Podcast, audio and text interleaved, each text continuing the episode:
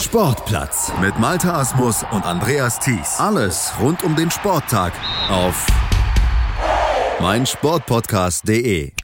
Am 23. August 1959 wurde im französischen Macon ein deutscher Sportmythos begründet. Der Deutschlandachter, der feierte bei der EM seinen ersten großen Sieg. Ein Sieg, dem viele weitere folgen sollten. Und aus diesem Grund haben wir auf mein Sportpodcast.de dem Deutschlandachter und vor allem dem Mann hinter dem Achter, der Trainerlegende Karl Adam, ein mehrteiliges Sportplatz-Special gewidmet. Hier blicken wir genauer auf das Leben und Werk von Adam und vor allen Dingen auch auf sein Erfolgsgeheimnis, aber auch auf seinen dann langsamen sportlichen Niedergang zu Beginn der 70er Jahre. Und dabei geholfen hat uns der Autor und Sportjournalist Timo Reinke. Timo ist einer der Adam-Experten und hat zusammen mit seinem Kollegen Dirk Andresen vor einigen Jahren das Buch Karl Adam, der Vater des Deutschlandachters, geschrieben. Über die Arbeit an dem Buch, sein Interesse an Adam und vieles mehr habe ich mich mit ihm im Rahmen unserer Recherche zum Adam-Special ausführlich unterhalten. Hallo Timo. Hallo, Malte. Ja, dann erzähl uns ein bisschen über das Buch Karl Adam, Vater des Deutschlandachters. Das Buch, was du zusammen mit deinem Kollegen Dirk Andresen geschrieben hast. Ein Buch über den Hexenmeister vom Küchensee. Wie kamt ihr auf die Idee, Karl Adam, den machen wir mal zum Bestandteil eines Buches? Ja, also da gab es äh, mehrere äh, Punkte, die da, die da eine Rolle gespielt haben. Äh, zum einen, also man muss wirklich sagen, äh, Dirk Andriesen, auch Sportjournalist, wohnt in Ratzeburg, hat da also auch die Nähe zu diesem Rudermecker und zur Ruderakademie und zu den Leuten und Ruderern, die da noch, noch leben. Ähm, er hatte die Idee, ähm, eine, eine Biografie, eine sporthistorische Biografie über Karl Adam zu schreiben, zu verfassen, weil er feststellte, auch wenn man im Internet mal so geguckt hat, es, es gab wirklich verdammt wenig über diese äh, ja, schillernde Trainerpersönlichkeit, die man ja locker auf die Stufe mit Sepp Herberger und, und wie sie alle hießen, äh, stellen kann. Äh, es gab halt wenig. Und, und er hatte immer den Wunsch, den Traum, die Idee, das zu verwirklichen, merkte aber schnell, dass das Material unglaublich, äh, also umfassend war und äh, es so viele Quellen gab und, und das natürlich irgendwie eine Herkulesaufgabe war. Und dann wurden wir ähm, zusammengebracht von einem anderen gestandenen Sportjournalisten. Ähm, äh, ja, da kam es zu einem netten Treffen in, in Ratzeburg bei einem Café und, und da wurde ich gefragt, ob ich mir denn vorstellen könnte, äh, mit Dirk Andriese zusammen diese Biografie zu schreiben. Und da ich selbst ja äh, ich habe Sport studiert, ich habe auch äh, Geschichte studiert, also diese, diese, das war immer auch mein, mein Traum, äh, sporthistorische Texte zu schreiben und in dem Bereich auch ähm, äh, ja, was zu kreieren, äh, fand ich die, das natürlich unglaublich reizvoll und spannend und toll. Und so haben wir uns dann äh, zusammengefunden und haben äh, äh, angefangen, das Material zu sichten. Das war schon sehr gut vorbereitet von, von Dirk Andriesen. Das waren aber äh, vor allem die, ersten Jahre, also die Kindheit von Adam, die äh, Zeit im Dritten Reich äh, und dann auch die, die Anfänge in Ratzeburg nach dem, nach dem Kriegsende. Und ich habe dann äh, vor allem noch Material zusätzlich gesammelt von der anderen Seite sozusagen. Also äh, vom, vom Tod angefangen 1976, äh, München 72, Mexiko 68 äh, und Tokio 64. Das waren im Grunde meine Bereiche. Und wir haben uns dann wirklich aufgeteilt. Ähm, Dirk Andriesen hat von der Kindheit, also von der Geburt an im Grunde Richtung Mitte des Buches geschrieben und ich habe quasi ab der Mitte des äh, Buches bis zum, zum, zum Ende, dann bis zum, zum Ableben 1976 geschrieben. Und so haben wir wirklich ziemlich pari pari äh, uns die Kapitel aufgeteilt und, und haben kann man so sagen, jeder die Hälfte des Buches geschrieben.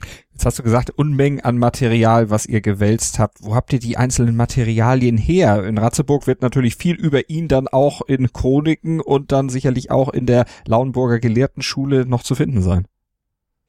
Ja, also äh, da hatte wirklich der Gandriesen eine super Vorarbeit geleistet, hatte schon äh, wie gesagt, aus diesen ersten Jahren oder den ersten Erfolgen mit Rom 1960 und so, da hatte er tolles Material vorliegen. Viel von der Familie, äh, zwei Töchter von, von Karl Adam, äh, äh, hatte er super Kontakt zu der Familie, ähm, die da auch im Ratzenburger Raum leben und hat da ganz tolle Materialien bekommen, auch Fotos natürlich, äh, die vorher noch nie jemand äh, großartig gesehen hatte.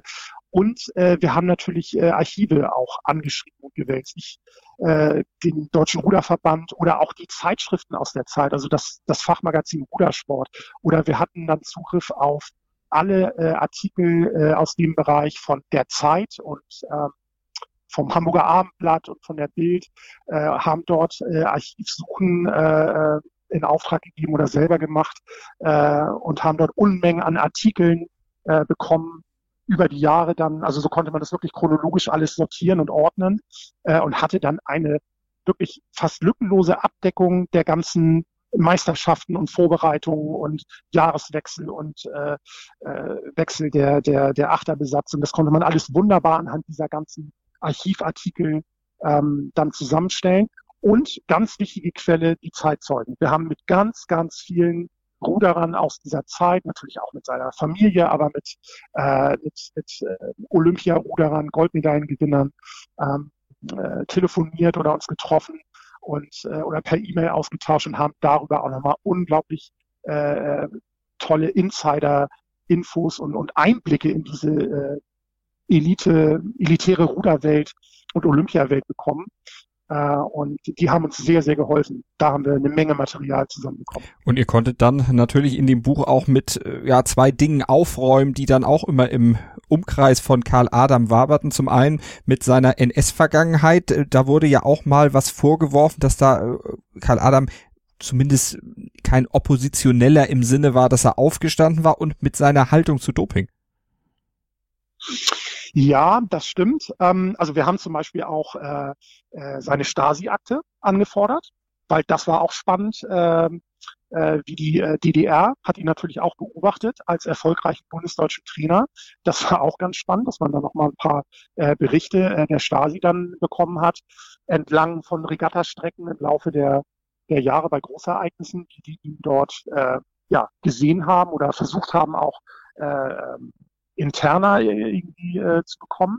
Und wir haben auch seine äh, Wehrmachtsunterlagen angefordert, äh, um nochmal nachvollziehen zu können, wo er genau stationiert war, welche, er hat ja eine Verwundung gehabt in, äh, in der Normandie, ist er, ist er am Arm verwundet worden als Geschützführer. Ähm, da haben wir wirklich auch nochmal schöne Infos bekommen, ähm, die uns Karl Adam auch nochmal näher gebracht haben, ähm, auch als junger Mann. Und äh, ja, also klar, Nazi-Vergangenheit äh, in dem Sinne, ähm, er war schon Parteimitglied, das muss man so sagen. Und äh, aber mit allen Leuten, mit denen wir gesprochen haben oder äh, die ihn aus dieser Zeit noch kannten, äh, konnten bestätigen, dass er kein überzeugter Nationalsozialist war, aber er hat eben auch äh, in der Zeit ja sein, sein Lehramtsstudium gemacht. Er hat Leibesübungen, Mathematik und Physik studiert, mit Auszeichnung bestanden und ist dann an die, äh, nach Bensberg an die National, Napula nennt sich das ja, Nationalpolitische Erziehungsanstalt gekommen, weil er eben äh, ja ein guter Sportlehrer war. Und er hat, und das wurde so gesagt, er wurde halt sanft gedrängt. Also das System hat ihn das NS-Regime hat ihn eben in bestimmte Posten gedrängt und er war dann eben an dieser Eliteschule dort ähm, äh, eine Zeit lang Lehrer zum Beispiel. Und ähm, er hat aber auch sein, äh, sein äh, Flugführerschein sozusagen gemacht äh, im Rahmen der, der ähm, Luftwaffe oder in, in dieser äh, Zeit des Dritten Reiches.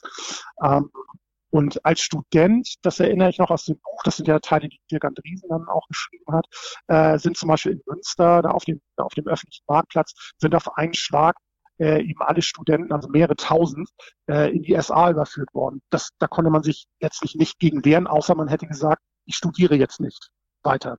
Ich schmeiße mein Studium hin. Aber wenn man das eben weiterverfolgen wollte, dann war es eben automatisch so, dass man SA-Mitglied wurde. Und äh, das sind eben Dinge, die auf Karl Adam damals auch zukamen. Und äh, die hat er ja mitgemacht. Okay, das kann man ihm vorwerfen oder auch nicht. Ähm, aber es gibt wirklich keine Belege, dass er jetzt in irgendeiner Form sich, sagen wir mal, antisemitisch geäußert hat oder dass er in irgendeiner Form in seiner äh, Zeit, in den Kriegsjahren dann, äh, an, an Kriegsverbrechen oder ähnlichem äh, beteiligt gewesen ist. Äh, darüber haben wir nichts gefunden. Wenn wir das gefunden hätten, hätten wir das auch natürlich mit reingebracht. Aber er ist eben wie viele äh, in dieser Zeit eben mit dem Strom geschwommen, hat, hat seine, seine äh, Ziele eben weiter verfolgt, auch im Dritten Reich und ist dann ja auch entlastet worden nach 45. Da gab es dann äh, diverse Briefe oder Schreiben oder, oder Vertreter, die ihm aussagen mussten vor einem Ausschuss und ihn entlastet haben. Äh, und das war die Voraussetzung übrigens, dass er dann in den Schuldienst äh, gehen durfte nach 45, äh, dass er wieder unterrichten durfte und lehren durfte. Und sowohl im Schuldienst als auch in seiner Trainertätigkeit war er ja auch jemand, der demokratische äh, Strukturen durchaus zu schätzen wusste, auch im Verhältnis zu seinen Untergebenen, in Anführungsstrichen seinen Schützling, sollte man vielleicht besser sagen, dann auch sehr demokratisch war, auch gesagt hat, jeder muss selber für sich entscheiden, was er gut findet. Äh, diktatorische Vorgehensweisen war nicht seine Sache. Er wollte auch anders sein als die Trainer, die Sportlehrer, die er so in der Zeit des Dritten Reiches gesehen hat. Das wird aus eurem Buch auch deutlich. Und diese Haltung, die hat ihm dann aber in Sachen Positionierung, in Sachen Doping dann auch Kritik eingebracht. Ja, es gab äh, in den letzten Jahren nochmal den ein oder anderen Artikel äh, oder auch Studien, die ja dann veröffentlicht wurden, äh, wo man Aussagen findet äh, von Karl Adam, wie er sich zum Thema Doping äußert, äh, als in den äh, 70er Jahren dann das Thema Anabolika-Stoffe dann aufkam.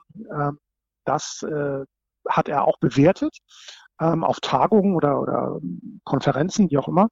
Ähm, und da hat er gesagt, im Grunde muss man auch das den, den Sportlern freistellen, ob sie äh, diese Stoffe, diese, diese Dinge äh, nehmen wollen äh, oder eben nicht. Also da kommen wir wieder zum mündigen Athleten. Das hat er immer gefordert, dass, dass seine Sportler wirklich äh, selbstständig denken, mitdenken und auch das Training mitgestalten dürfen und äh, in gewisser Weise auch wirklich den Mund aufmachen sollen. Das ist eben dieses, äh, das was er eben im Dritten Reich erlebt hat, dieses, äh, dieser bedingungslose Gehorsam, das wollte er eben nicht, sowohl als Lehrer an der Schule, hat auch immer gesagt, ähm, äh, wer, also er hat die Leute nicht kontrolliert, seine, seine Schüler, äh, wenn jetzt eine Arbeit geschrieben wurde. Ähm, er sagt, wenn ihr schummelt und abschreibt, dann bestraft euch irgendwann das Leben selbst. Also ihr, ihr lernt, ihr lernt ja für euch ne? Mhm. und nicht für mich. Und wenn ihr jetzt schummelt, dann äh, fehlt euch der Stoff irgendwann und ihr habt einen Nachteil. So hat er das gesehen. Also im Grunde auch so einen Vertrauensvorschuss den Leuten gegeben. So hat er es dann auch mit seinen Sportlern äh, gehalten. Ähm, und äh, ja, mit dieser äh, Anabolika-Geschichte, es gibt auch da äh, keine Belege. Wir haben ja wirklich mit vielen, vielen Sportlern, äh, die unter ihm trainiert haben, gesprochen, dass jetzt irgendwann mal äh, so ein Satz fiel oder so, wir, wir nehmen das jetzt mal oder wir, wir probieren das mal oder wir experimentieren damit. Ähm, das hat es so aus den Quellen, die uns vorlagen oder auch aus den persönlichen Gesprächen, die wir geführt haben, äh, hat, haben wir wirklich keinen Ansatzpunkt gefunden, sonst hätten wir das sicherlich mit aufgenommen.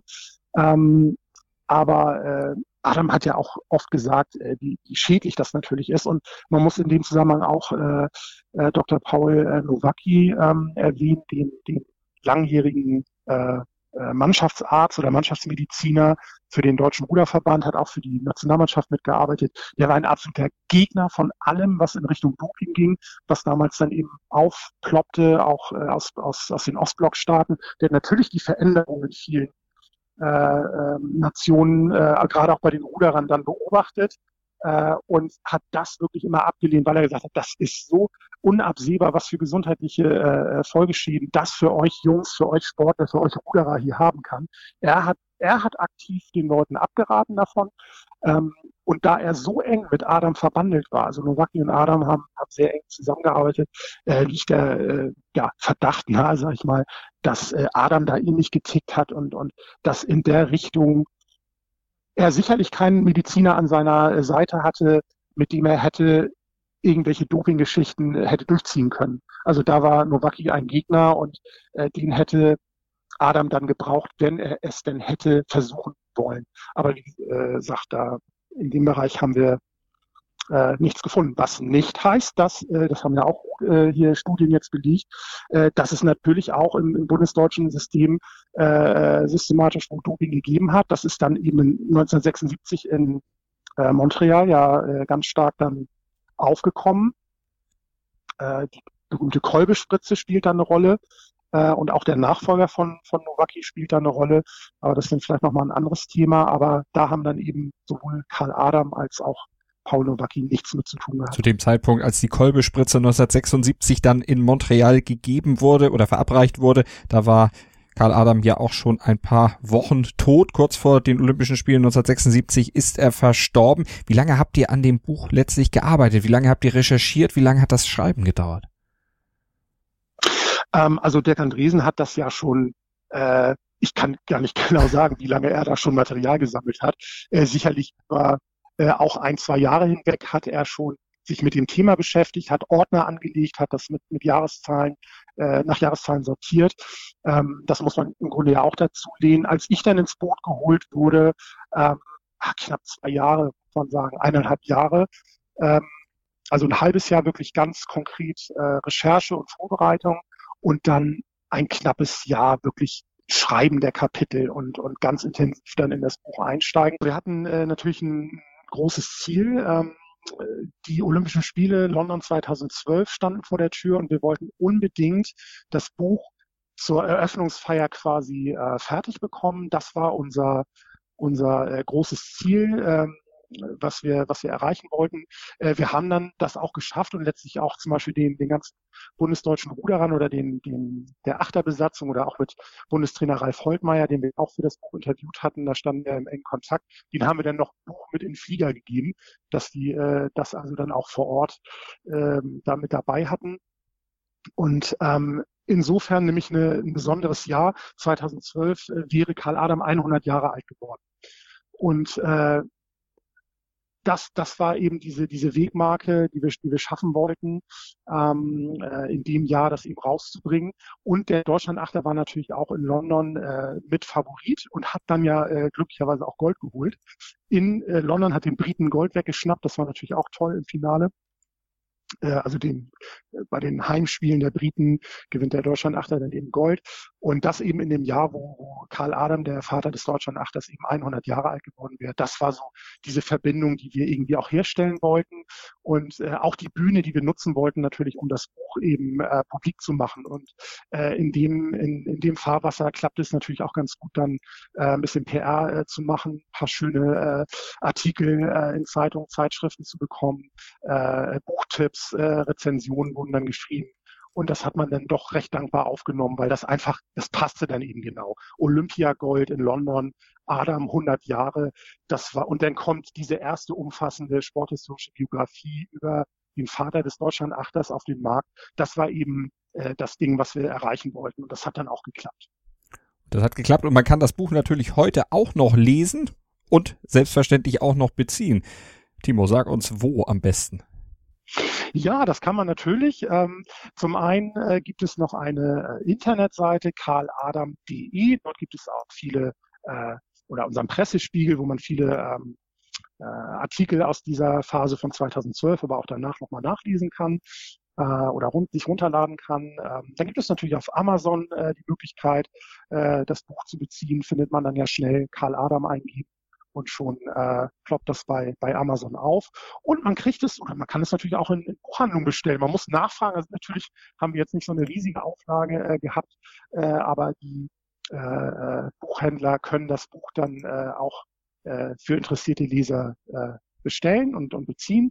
Und man kann sich aber auch direkt an die, an unsere äh, Agentur, die uns ja unglaublich geholfen hat, dieses Buch aus der Taufe zu heben. In Ratzeburg sitzen die Audiotex äh, GmbH ähm, dort kann man auch äh, direkt anfragen, auch übers Internet oder telefonisch, Audiotext Deutschland GmbH. Ähm, die haben die Bücher letztlich auf Lager, in ihrem Lager. dort äh, schlummern noch, noch äh, einige Exemplare. Also dort kann man das Buch, wenn man will, sogar auch mit Widmung ähm, der Autoren äh, sich ein Buch dann besorgen. Das sind die Buchswege letztlich. Also unbedingt zuschlagen, nochmal das Buch über Karl Adam, Vater des Deutschlandachters lesen und in diesen interessanten Charakter Karl Adam eintauchen, noch tiefer, als wir das hier jetzt auf mein Sportpodcast.de konnten.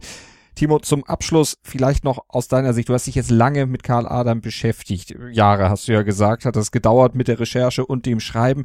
Die Person ist dir sehr nahe gekommen oder du bist der Person sehr nahe gekommen, dem Charakter. Was bedeutet er für dich in der Sportgeschichte?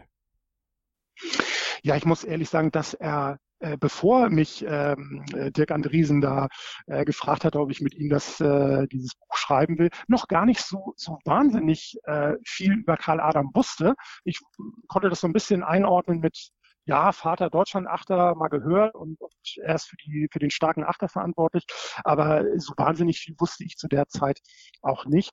Ähm, ich finde es toll und wichtig, dass, dass so ein Mann, der eigentlich ja auch sehr äh, zurückhaltend war. Das hat mir, glaube ich, auch schon mal gesagt. Er, er war kein, kein, keiner, der das Rampenlicht geliebt hat, der sich mit Schlips und äh, Anzug jetzt irgendwo hingestellt hat oder irgendwo große Töne gespuckt hat. Das war er wirklich nicht. Er war eher äh, da ein leiser Vertreter und hat eben die Erfolge sprechen lassen und hat sich eben da in seine äh, Tüftelei auch äh, sich damit eben sehr äh, beschäftigt und natürlich mit seinen Sportlern, ähm, dass dieser Mann eben jetzt so gewürdigt wurde und, und nochmal diese Ehrung erfahren hat.